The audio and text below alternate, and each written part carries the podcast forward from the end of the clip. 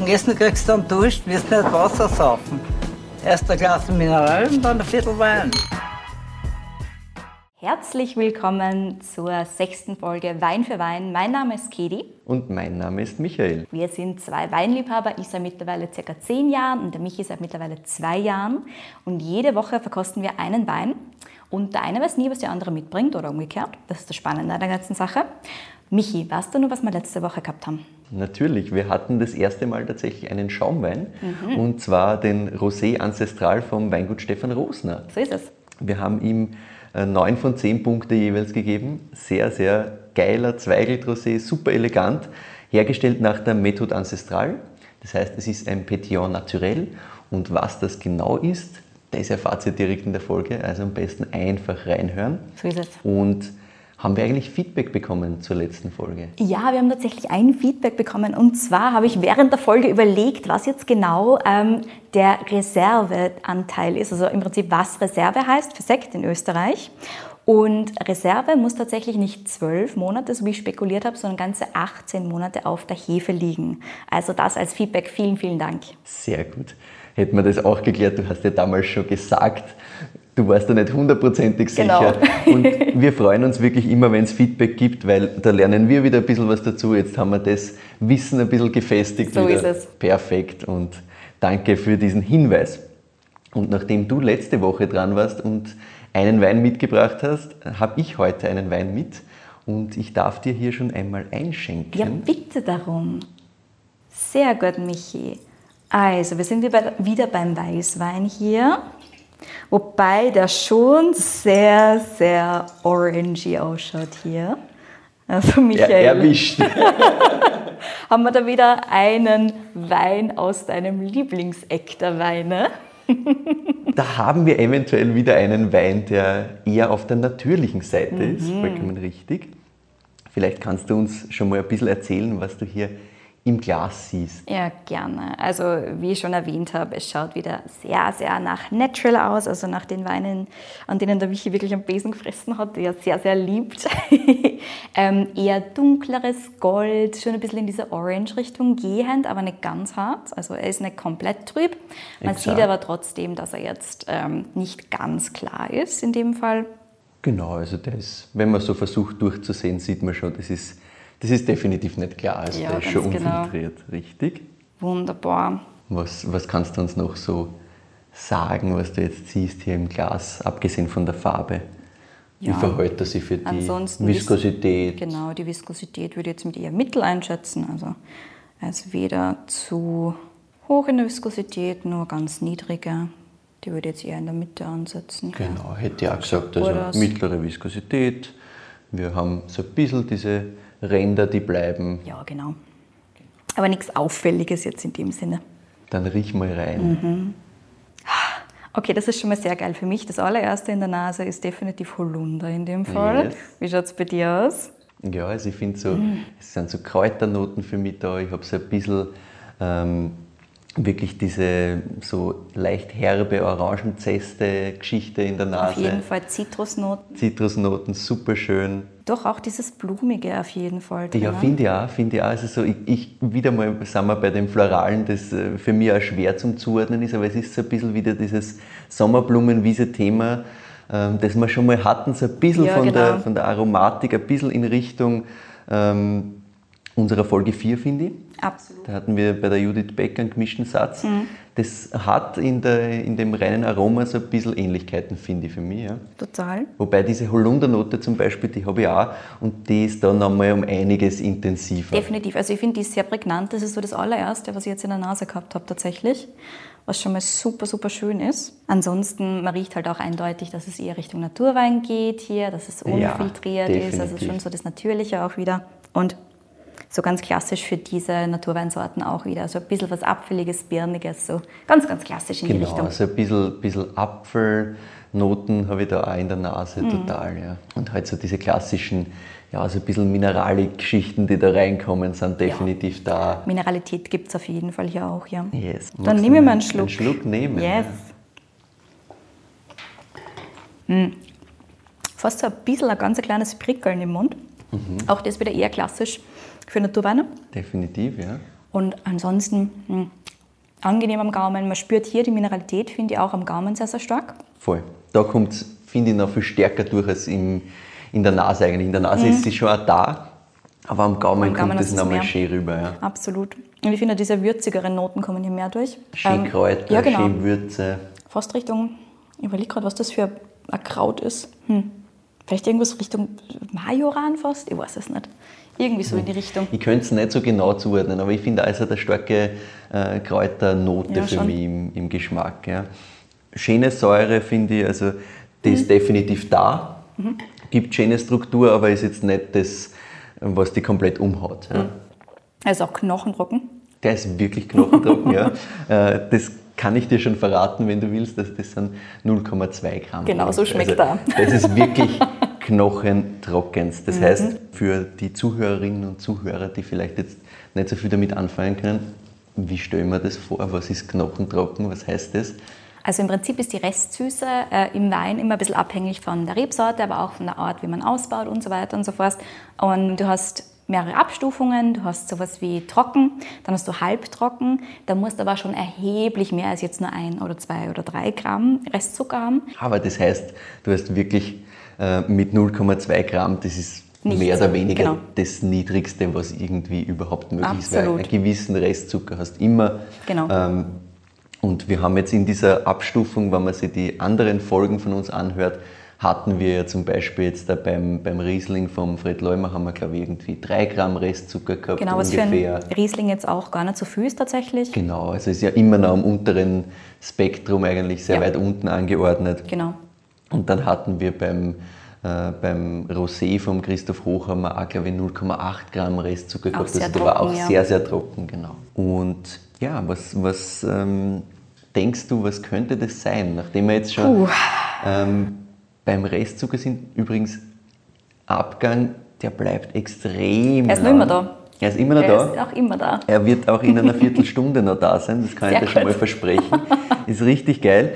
Und was ich halt finde, ist, er animiert sehr dazu, da gleich einen Schluck zu machen. also Absolut, ich ja. habe total das Bedürfnis, da äh, nochmal einen kleinen Schluck zu nehmen. Er ist insgesamt schon sofort ordentlich da, also ist nicht nur äh, komplett auf Durchzug, sondern das ist schon im Mund entfaltet sich das Ganze schon relativ gut. Mhm, absolut, ja.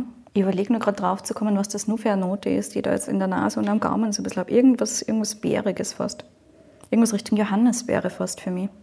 Oder vielleicht sogar Johanniskraut, ich weiß es gar nicht. Ich bin schon gespannt, was es für eine. Rebsorte ist. Ich versuche gerade so ein bisschen zu raten, was es für eine Rebsorte ist, was natürlich immer gerade bei Naturweinen schwieriger ist, weil die halt weniger sortentypische Ausprägungen haben im Normalfall Definitiv. als die klassischen Weine. Dementsprechend ist es immer so ein bisschen eine Tappe im Dunkeln. Aber hier hätte ich eher auf eine Aroma-Rebsorte getippt tatsächlich. Oder eine Cuvée, irgendwas in die Richtung. Was Es es ist tatsächlich sein. reinsortig. Es ist reinsortig. Es ist reinsortig. ja. Ah, what are you? ich habe jetzt gehofft, dass du sagst Cuvée und ich kann sagen, ah ja, dann ist es natürlich nicht ganz so leicht. Wenn es reinsortig ist, puh, wie schon gesagt, Aroma-Rebsorte hätte ich tatsächlich getippt. Aber welcher das jetzt genau ist, wird relativ schwierig. Magst du mir es verraten, Michi? Na, gib, gib einen Tipp ab. Dann hätte ich gesagt, irgendwas Richtung, ach, es ist echt nicht so leicht. Ich hätte halt irgendwie in einer Cuvée, wenn ich jetzt eine Cuvée gebaut hätte, Ja. tatsächlich rein dann, vielleicht sowas wie ein gelben Muscatella oder sowas in die Richtung, so in dieses Eck wäre ich gegangen. Ja, du bist, du bist schon grundsätzlich im richtigen Eck. äh, es ist tatsächlich, tatsächlich Sauvignon Blanc. Sauvignon Blanc. Dann macht das mit dem Johanniskraut und der Beere. Ja, genau, genau. Macht Sehr schon- gut. macht schon Sinn. Perfekt. Aber, und das hast du auch schon angesprochen, wir sind definitiv nicht mit dem typischen Geschmacksprofil von Nein. Sauvignon Blanc, vor allem nicht von Sauvignon Blanc in Österreich und vor allem nicht von Sauvignon Blanc in Österreich aus diesem Eck. Oh, jetzt bin ich sehr gespannt. Wo sind wir denn? In der Südsteiermark. Ah, in der Wir Südsteiermark. Sind dort, wo du extrem viel Sauvignon Blanc hast, Ja. aber das würdest du im ersten Moment wahrscheinlich dort nicht hin verorten. Ich Das ist jetzt- definitiv nicht klassisch. Ganz genau, es ist absolut das Gegenteil von klassisch. Wobei man muss schon sagen, wie schon gesagt, dieses Johanniskraut, es ist da, dementsprechend macht es durchaus Sinn. Es macht definitiv Sinn und ich finde, wenn man es weiß, machen, machen einige Faktoren da schon Ja. so ein bisschen Sinn. ähm, aber du hast halt nicht dieses frische Stachelbeere und Co., was man immer so bei Sauvignon Blanc ähm, aus der Südsteiermark schnell mal erzählt und was so ein bisschen der Klassiker ist, Ja. sondern da sind wir schon ein bisschen auf der anderen Seite. Das ist trotzdem alles kühl, das ist wunderschön, das hat eine schöne Säure, das hat eine super Frucht, finde ich. Staubtrocken, das haben wir eh schon gesagt. Yes. Soll ich dir verraten, wo wir genau sind? Bitte sag mal. und zwar sind wir im Weingut von der Alice und vom Roland Taus. Oh, noch nie gehört. In Leutschach. Jetzt sehr bin ich schön. sehr gespannt. Sehr schön. Und genau das habe ich mir gedacht, weil äh, das Weingut Taus, das kann man kennen, aber das muss man definitiv nicht kennen, mhm. ähm, weil es für mich so ein bisschen ein Hidden Champion ist, wenn man so will. Also sehr cool. Mir kommt es halt total entgegen. Ähm, Südsteiermark Leutschach grundsätzlich ist mega bekannt. Mhm. Also das ist wirklich äh, südsteirische Weinstraße. Leutschach ist ganz, ganz im Süden. Das heißt, äh, ihr müsst euch das vorstellen, wir sind da im Endeffekt an der Grenze zu Slowenien. Genau. Das ist wirklich im Endeffekt zwei Kilometer weiter ist die Grenze. Ja. Man fährt da wirklich da an der Grenze entlang, wenn man so Reb, also genau, also Weingärten ja, also besucht. Sehr schön, du kennst das ja. Da fährt man ja, wirklich genau. so durch die, eigentlich rechts und links geht es teilweise steil nach oben. Es sind überall äh, Weinberge und du fährst da so durch und kommst dann durch diese wirklich hügelige Südsteiermark, durch das komplette Grün, dann schon langsam nach Slowenien runter. Es ist wunderschön dort, ich liebe es, ja. Ja, eben. Ich auch und ich war ja vor kurzem dort. Ja, genau. Und äh, wie du dir vorstellen kannst, habe ich natürlich diesen Wein mitgebracht von genau dort und oh, war natürlich super. auch ähm, beim Weingut der Familie Taus und haben mir das angeschaut. Und was super spannend ist, ist, dass in der südsteirischen Weinstraße und in der Südsteiermark generell, da hast du ja rund um Leutschach gerade, ist ja unendlich viel los. Also da hat man sehr, sehr viele verschiedene mhm. Weingüter. Du hast über 100 Weingüter und Buschenschenke allein in dieser Region rund um Leutschach. Also allein ja. in diesem ähm, relativ kleinen Bereich. Du hast ähm, in der Südsteiermark die großen Player, du hast dann Erwin Sabati zum Beispiel, der in Leutschach selbst äh, auch sitzt, der ganz mhm. viel da rundherum hat. Äh, der hat 50 Hektar dort. Dann hast du das Weingut Polz, das man vielleicht auch kennt, genau. mit 70 Hektar. Groß, äh, Wohlmut kennt man auch noch, Themen natürlich. Genau. Ganz, ganz groß. Und dann hast du die Alice und den Roland Haus mit 5,8 Hektar und das Weingut in Leutschach das ist wirklich, müsst ihr euch so vorstellen, du hast äh, ein kleines Haus dort, wo sie selber wohnen, dann hast du noch ein, zweites Gebäude, wo sie ein paar Fremdenzimmer auch drinnen haben und dann hast du links und rechts eigentlich einfach nur mehr Wein. Ach, das heißt, schön. das sitzt wirklich direkt da drin und ihre Weingärten konzentrieren sich auch wirklich komplett rund um dieses Areal. Das heißt, das ist komplett abgeschlossen.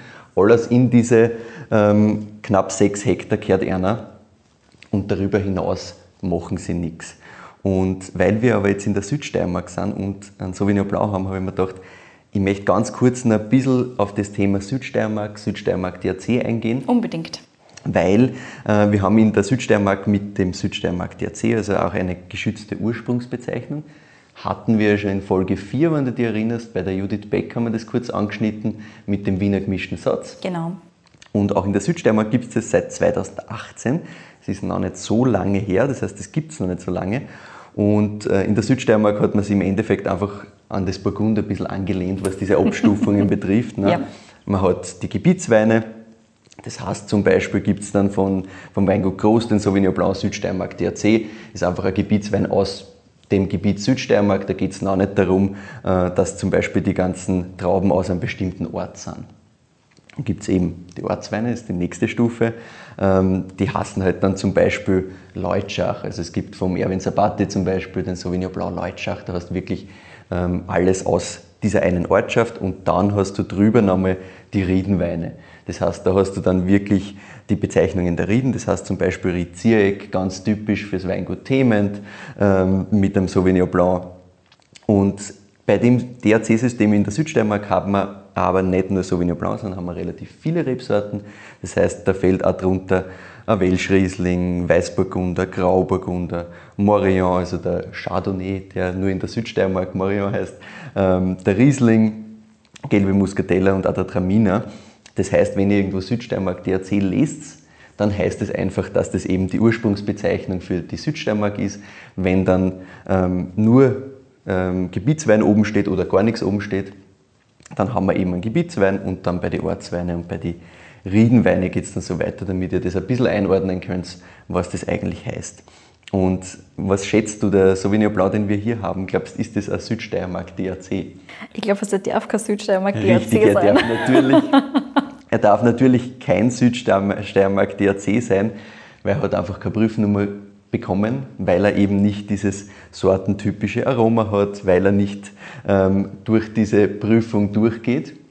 Genau. Das heißt für uns eben auch zu wissen, dass ähm, sowas wie ein DRC, also eine kontrollierte Herkunftsbezeichnung, zwar super ist, aber es heißt nicht, dass die Weine deswegen besser oder schlechter sind als jene einfach ohne Herkunftsbezeichnung. Gerade wenn wir im Naturweinbereich sind, dann sind die im Normalfall einfach nicht so sortentypisch, als dass sie da durchgehen würden. Dementsprechend reichen die Weingüter das auch nicht ein. Und dementsprechend findet man eben ganz, ganz wunderbare Tropfen, die keine DRC-Bezeichnung haben. Genau, das heißt, das ist nicht einfach äh, alles unter DRC ist ein Schmarrn und alles so äh, ähm, DRC ist super, aber gleichzeitig gilt auch das Umgekehrte nicht. Das heißt, DRC ist grundsätzlich schon was Grundpositives, wo man sagen muss, okay, wir ja. haben einmal äh, ein gewisses Level, das man erreichen muss, aber gerade in der Naturweinschiene gibt es da eben viele, viele Weingüter und viele Winzerinnen und Winzer, die halt sagen, okay, das ist für mich gar nicht so relevant. Genau. Ganz kurz noch zum Boden, also wo der, der, die Weinreben drauf wachsen. Ja. Ähm, und zwar ganz klassisch in der Südsteiermark finden wir diesen Kalkmergel. Mhm. Äh, den kennen wir in der Südsteiermark unter dem Namen Opok, falls mhm. du das schon mal gehört hast, natürlich. Äh, für die Zuhörerinnen und Zuhörer, denen das nichts sagt, das lest ja immer wieder mal auf einem, auf einem Wein aus der steirischen Region im Endeffekt. Da findet man total oft diese Bezeichnung vom Opok. Das gibt es eigentlich bei allen großen Weingütern, findet es auch in jedem Supermarkt, wenn ihr in die Südsteiermark oder Steiermark-Ecke geht.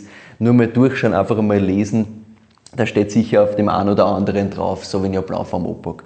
Und Opok, das finde ich ganz spannend, äh, eine kleine Geschichte dazu, und zwar es ist nicht ganz klar, woher dieses, dieser Begriff OPOC kommt. Mhm. Da gibt es zwei Theorien. Die eine ist die, ähm, dass das aus dem Slowenischen kommt und dass das Wort da früher schon gegeben hat.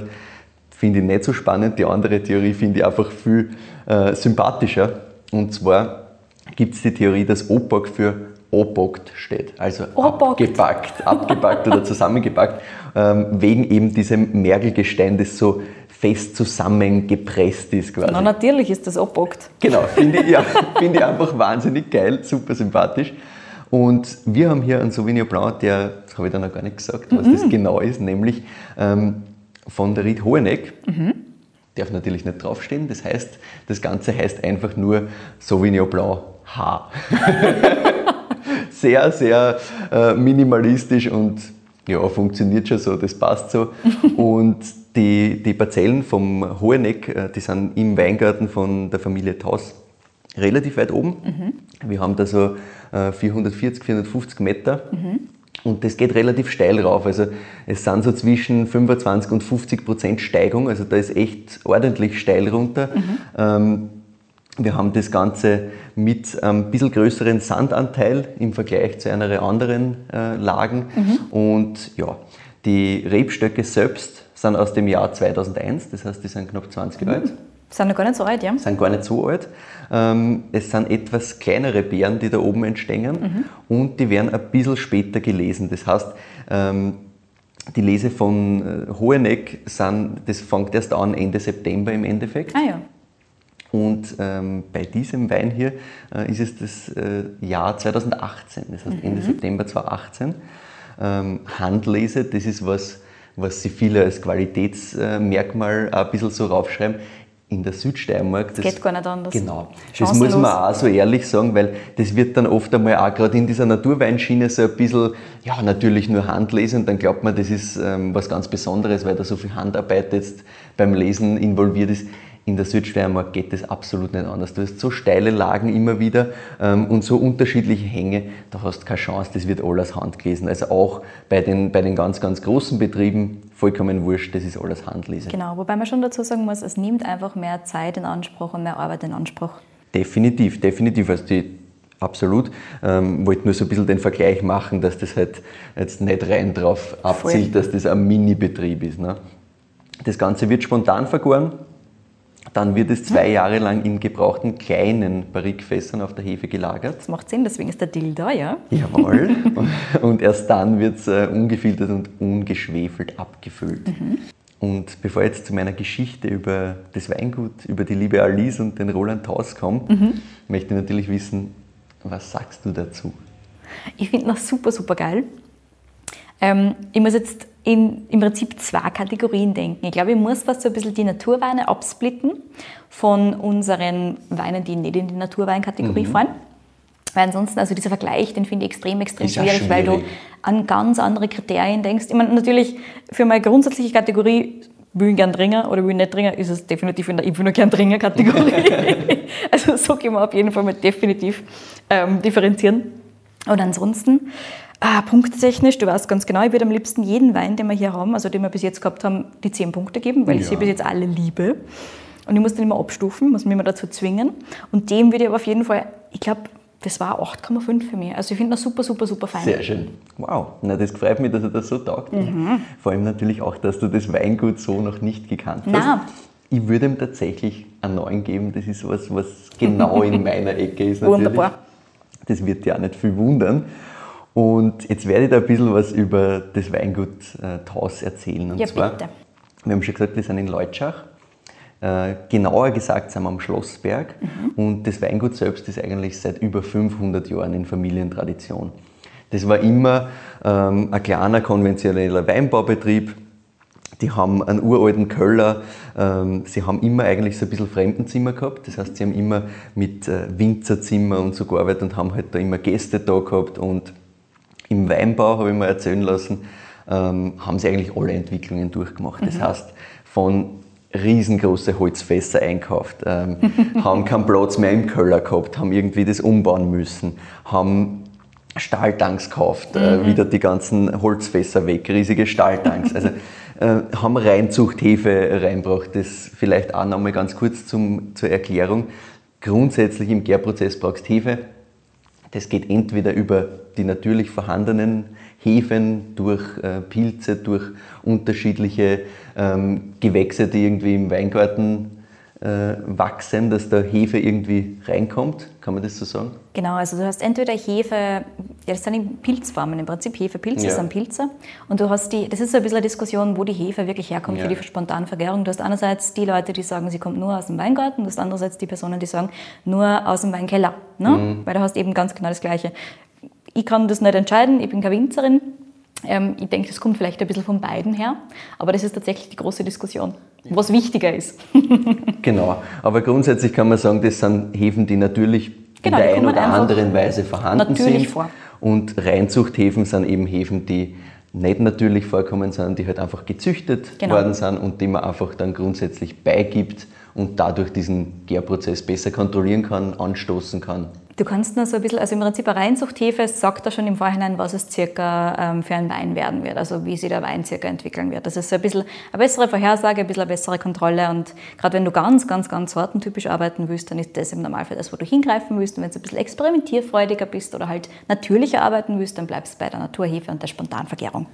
Genau, sehr gut und ähm ja, die, die Alice und der Roland Taus wollten eben natürlich nicht so klassisch sein, weil mhm. sie haben mhm. gesagt, ja, dieses Reinzuchthefe-Thema haben sie gehabt, dann hat irgendwie für sie die, die, die ganze Weinlandschaft in der Südsteiermark eigentlich gleich geschmeckt. Ja, das ist der gesagt, Punkt. Ja, das interessiert uns eigentlich absolut nicht. Mhm. Und es war dann so, dass sie langsam angefangen haben, eigentlich einen gesamten Betrieb auf, auf biodynamisches Wirtschaften umzustellen. Und die Alice hat mir die, die, Geschichte erzählt, weil ich eben direkt dort war und mhm. die Alice Haus getroffen habe und die mir diese Geschichte erzählt hat. Sie macht das Ganze wirklich gemeinsam mit ihrem Mann. Also da gibt es keine große Aufteilung, dass mhm. äh, einer den, den, Weingarten macht und einer den Keller oder so, sondern die arbeiten einfach alles gemeinsam. Mhm. Und das Spannende für mich war die Geschichte, wie das eigentlich begonnen hat. Wie sind sie zum biodynamischen Thema gekommen? Warum mhm. machen sie Naturwein? Und die Alice Haus hat mir eben erzählt, dass der Auslöser eigentlich äh, die Geburt ihres Sohnes war. Ah. Und zwar war das vor knapp 25 Jahren mhm. und der ist mit Neurodermitis auf die Welt gekommen. Mhm. Neurodermitis ist eine Hautkrankheit, die medizinisch also ein bisschen unklar ist, mhm. wo das genau herkommt, ähm, wo diese ganzen Reizungen ähm, herkommen, was das auslöst. Mhm. Und ein ganz klassischer Ansatz, der eigentlich der Standardansatz ist, dass man schaut, dass man mal ähm, alles Mögliche an, an Trigger, das geben könnte, wegkriegt. Ja? Mhm. Das heißt, du fangst einmal an mit so Sachen wie, dass du halt Ernährung umstößt, du fangst an, dass du schaust, dass du keine Konservierungsstoffe mehr ähm, konsumierst, keine Zusatzstoffe. Ähm, das heißt alles bio, alles regional natürlich und schauen, dass da möglichst nichts sein kann, dass da ja, halt keine Konservierungsmittel und so Zeug drinnen ist. Und das haben sie eigentlich dann gemacht, logischerweise, weil sie gesagt haben, okay, was, was kann helfen und haben das einfach komplett umgestellt. Das mhm. heißt auch gleich die ganzen ähm, Fremdenzimmer und Co., das ganze Frühstück, alles haben sie einmal umgestellt mhm. und das war eigentlich kein großes Problem, ja, weil wenn du sagst, ja okay, gut, wir ähm, machen das halt jetzt, natürlich, das kostet ein bisschen mehr, ist vielleicht ein bisschen aufwendiger, um jetzt die Lebensmittel alle so zu bekommen, aber war in der Region jetzt auch kein großes Thema. Ähm, dann haben sie angefangen, dass sie mit Photovoltaik arbeiten, dass sie eigenen Strom produzieren. Das ist weitergegangen bis hin zu, ähm, sie heizen mit eigenem Hackgut, sie klären das Abwasser in einer biologischen Kläranlage selber mhm. und so mhm. weiter und so fort. Äh, bis hin zu, es wird alles recycelt, die, die Infomaterialien, die es da geben, ja, die sind mit Pflanzenölfarben bedruckt. Ja. Also das cool. ist wirklich halt so ein komplett durchgezogener Ansatz. Mhm. Das habe ich ganz spannend gefunden, dass das wirklich so allumfassend gedacht wird. Und die Alice Haus zum Beispiel hat da ein Kochbuch rausgebracht mit äh, Rezepte gemeinsam mit einer Yogalehrerin und so. Also die ist sehr in dieser ganzen Dynamik und in diesem ganzen äh, Bio-Thema drinnen und lebt das auch vor. Das merkst du, das spürst du. Das ist ja einfach persönlich wichtig. Da geht es mhm. nicht darum, dass sie jetzt sagt, das machen wir, weil es gerade cool ist. Und interessanterweise der letzte Schritt war dann tatsächlich, das Weingut auf biodynamisches Arbeiten umzustellen. Ah, ja. Weil das haben sie sich tatsächlich irgendwie, das war ihnen lang irgendwie gar nicht so das Bewusste, dass das da eigentlich auch noch ein Thema ist. Mhm. Das heißt, das war eigentlich alles umgestellt, die Gäste waren glücklich, es hat alles passt. Und dann haben sie sich gedacht, eigentlich ist das ein Schwachsinn, dass wir Wein noch so ähm, machen, wenn wir alles andere eigentlich umgestellt haben. Das gehört eigentlich dazu. Und dann haben sie im Jahr 2005 begonnen. Mhm. Und das heißt 2005, das ist wiederum sehr, sehr früh das für das früh. Thema. Ja. Mit biodynamisch schon. Mit biodynamischem Arbeiten. Das ist extrem früh, gerade für Österreich. Früh. Es 2006 ist für Österreich extrem früh. ganz viel, 2005 gar nicht. Ja. Spannend. Und die, die Alice Haus hat gesagt, es war wirklich mega, mega schwierig. Also mhm. Also damals hat es halt echt wie sie auch sagt, es hat nichts gegeben, der, mhm. es hat niemand irgendwie das gemacht schon, keine Erfahrungswerte. Ähm, die ersten drei Jahre war der Ertrag quasi null. Also es ist einfach, es hat überhaupt nicht funktioniert und von den ganzen konventionellen Winzerinnen und Winzer sind es natürlich nur belächelt worden. Ist ja klar. Also die komplette Umgebung hat gesagt, äh, die Alice und der Roland Taus, die spinnen. Oh je. Haben Sie direkt von konventionell auf biodynamisch umgestellt? Nein, ich glaube, das war schon so ein, ein schleichender Umstieg, aber mhm. 2005 war dann das, wo sie gesagt haben, so und jetzt machen wir das gescheit. Wow. Ja. ja. Und das ist halt, also ist wirklich, wirklich früh und sie haben eben damals auch schon probiert, mit offiziellen Stellen irgendwie zu reden, wegen, mhm. wegen Prüfnummer und Co. Das war alles zart, das hat überhaupt mhm. nicht funktioniert. Und sie hat gesagt, im Inland war es damals so, dass, dass niemand den Wein kaufen wollte. Also ja. in Österreich hast du überhaupt keinen Markt dafür gehabt. Und es war so, dass sie das Glück gehabt haben, eben, dass sie mit dem Gästehaus nicht abhängig davon waren. Ja, das heißt, sie haben die Chance gehabt, das jetzt zu machen und ähm, da finanziell auch nicht komplett abhängig vom Weingut zu sein, sondern einfach zu sagen, okay, wir wollen das machen und so ist es halt jetzt und da kommen wir schon irgendwie drüber. Und das, was einer sehr geholfen hat, war, dass es vom Ausland dann international relativ schnell Interesse gegeben hat. Mhm. Ähm, das kennt man eh das ganze Thema in, in Finnland, äh, in Norwegen, Dänemark. Dänemark. Also in die ganzen nordischen Länder ist es um einiges interessanter und mhm. früher schon interessant gewesen, ähm, das Naturweinthema. Und ähm, die Alice hat mir immer erzählt, dass äh, ihr Mann dann viel auf, auf Messen war und da hat es dann angefangen, schon langsam zu funktionieren. Mhm. Und ein ganz wichtiger Punkt, der einer dann einfach so ein bisschen diesen Kick gegeben hat, dass es wirklich ähm, nochmal um einiges besser gegangen ist, war die Gemeinschaft Schmecke das Leben. Ich weiß nicht, ob du von der nein, schon mal nein. was gehört hast. Äh, die haben es 2011 gegründet, aber eigentlich haben sie die anderen vier Weingüter, die da drinnen sind, davor schon kannt mhm. und sehr viel schon mit denen zusammengearbeitet. Äh, wenn ich da vorlese, wer das ist, äh, wirst du den ein oder anderen, die ein oder andere Winzerin, Winzer kennen. Und die haben vorher sich alle schon kennt, haben zusammengearbeitet. Mhm. Und zwar ist das äh, Maria und Sepp Muster, mhm. ist der sicher Begriff. Mhm. Ähm, wahrscheinlich das bekannteste äh, Weingut in dem Bereich, auch in der Südsteiermark. Dann hast du das Weingut Werlitsch, mhm, ja. Brigitte und Ewald Czeppe. Ja. Ähm, auch das bekannt, den Andreas Czeppe mit seiner mhm. Frau. Und dann hast du den Franz Strohmeier mit der Christine. Ja. Den kennst du wahrscheinlich auch. Ja. Also die, das sind alles relativ bekannte Namen mittlerweile Absolut, in dieser Szene. Ja. Und das Weingut Taus ist so ein bisschen für mich so gewesen, so spannend, dass die da eigentlich in, diesem, in, diesem, in dieser Liga mitspielen. Ähm, kennen es definitiv aus meiner Sicht. Also Absolut. das ist mega geil. Ähm, sie sind einfach ein bisschen weniger bekannt. Mhm. Und sie waren eben vorher schon mit die alle befreundet und dieser Austausch hat ihnen dann eigentlich geholfen, weil sie haben dann eben 2011 gesagt, mit, mit Schmecke das Leben, okay, ähm, machen wir das offiziell. Mhm. Weil davor war es halt so, ja passt, die sind immer zusammengesessen, sie sind alle privat super befreundet, ähm, weil es halt, klar, das ist eine gleiche Werte, Wertegemeinschaft, das Ja. sind alles ähm, dieselben selben Zugänge, selben Ideen. Aber es hat halt offiziell natürlich niemand gecheckt. Und mit, diesem, mit dieser Gründung hat das geholfen, weil sie das einfach gemeinsam auch vermarkten. Das heißt, wenn du jetzt beim Weingut Taus bist, kriegst du natürlich auch äh, eine Empfehlung mit für die anderen vier Weingüter Ja. und umgekehrt. Ja. Und sie waren dann eben gemeinsam auch sehr viel auf die, die einschlägigen Naturweinmessen unterwegs und haben das da äh, so gepusht. Und sie sagt, nach circa sechs Jahren nach der Umstellung war der Ertrag dann einmal stabil. Ja. Und was ich auch ganz spannend gefunden habe, weil ich natürlich wissen wollte, was heißt das eigentlich jetzt, wenn ich nicht so viel äh, mit, mit Ertrag und äh, Weingütern, was, wie kann ich das einordnen? Das weiß ich einfach nicht. Ja? Und äh, die Alice Haus hat mir das so erklärt, dass sie jetzt äh, 3000 Kilo pro Hektar Ertrag haben und im Vergleich zu konventionellen Weinbau ist das circa ein Viertel oder ein Drittel. Das heißt, bei konventionellen Weinbau hast du wirklich äh, 12.000 oder 9.000 bis 12.000 Kilo pro Hektar. Und das muss man sich mal vorstellen. Das heißt, das ist schon ganz, ganz eine andere Liga. Das erklärt auch, dass da viel, viel weniger Flaschen schlussendlich rauskommen. Wir sind da ungefähr bei 15.000 Flaschen bei den bei die 6 Hektar, also 15.000 bis 20.000 Flaschen, äh, je nach Jahrgang.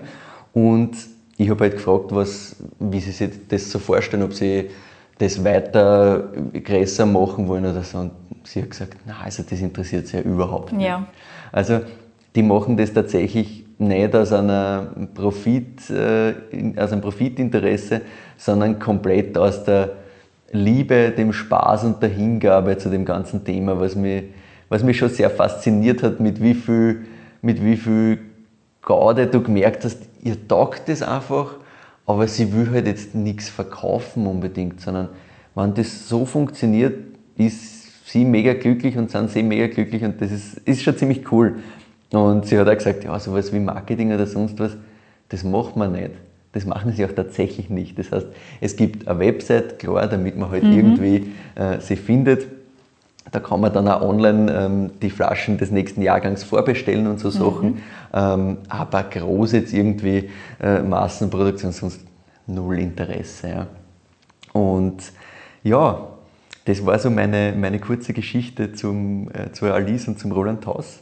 Super, super cooles, äh, sehr, sehr authentisches Weingut, finde ich, mit diesem allumfassenden Zugang von Lebensmitteln über die Einrichtung der, der ganzen Gästehäuser. Das ist alles, sind irgendwie dann grüne Erde-Sachen und so. Und auch da wird geschaut, was hat das für einen CO2-Abdruck und, und alles äh, naturbelassen.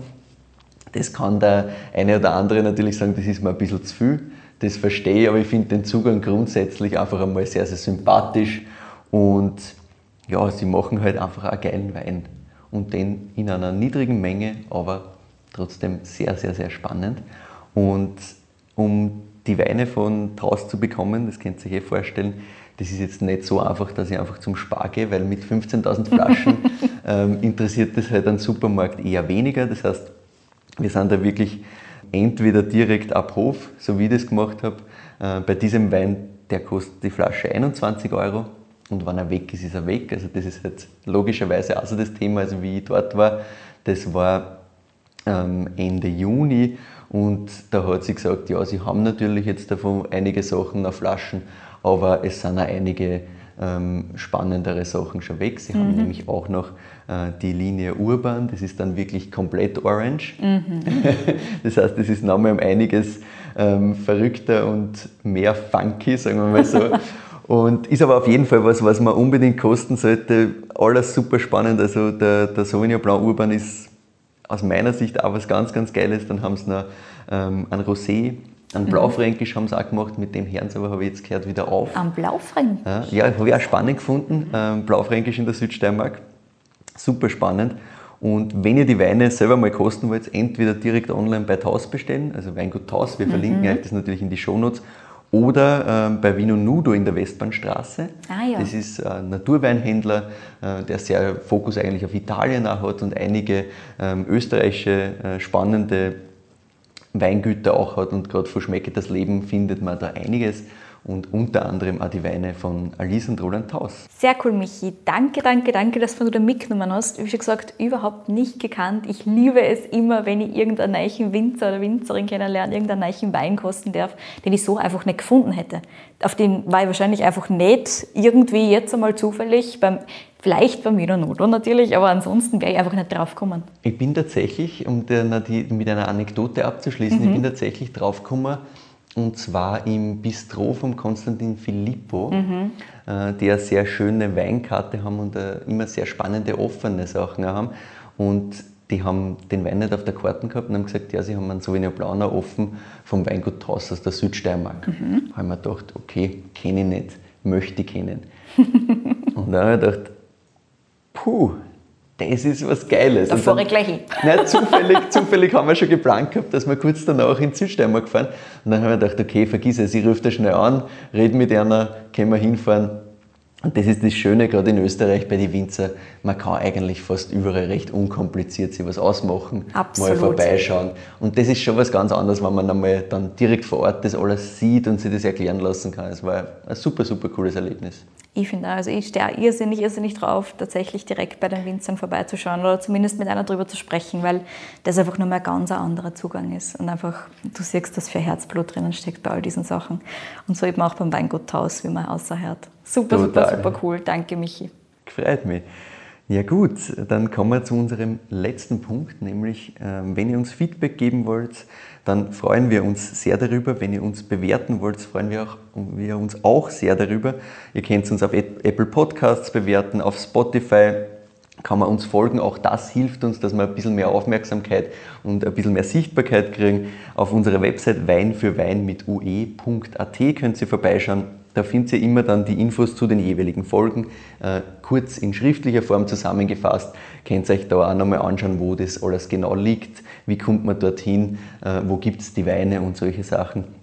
Und ihr könnt uns natürlich auch auf Instagram folgen. Auch da freuen wir uns drüber, weil das hilft uns um einiges weiter. Äh, einfach unter Wein für Wein, ebenfalls mit UE. Oder privat sind äh, ich unter Proegel mit UE und Katie unter Katie in Vienna. So ist es. Und wir freuen uns auch auf Feedback oder über Feedback ähm, per E-Mail an kedi.weinfürwein.at oder michael.weinfürwein.at. Auch wenn ihr spannende Weine für uns habt, die ihr uns empfehlen würdet, gerne, über die wir Folgen machen sollen, ähm, bitte immer nur an eine oder einen von uns zwar schicken. Ähm, ansonsten ist nämlich der Überraschungseffekt weg und dann haben wir keine Blindverkrustung mehr. Ähm, genau. Und wir hoffen, es hat euch gefallen und sagen bis nächste Woche hoffentlich.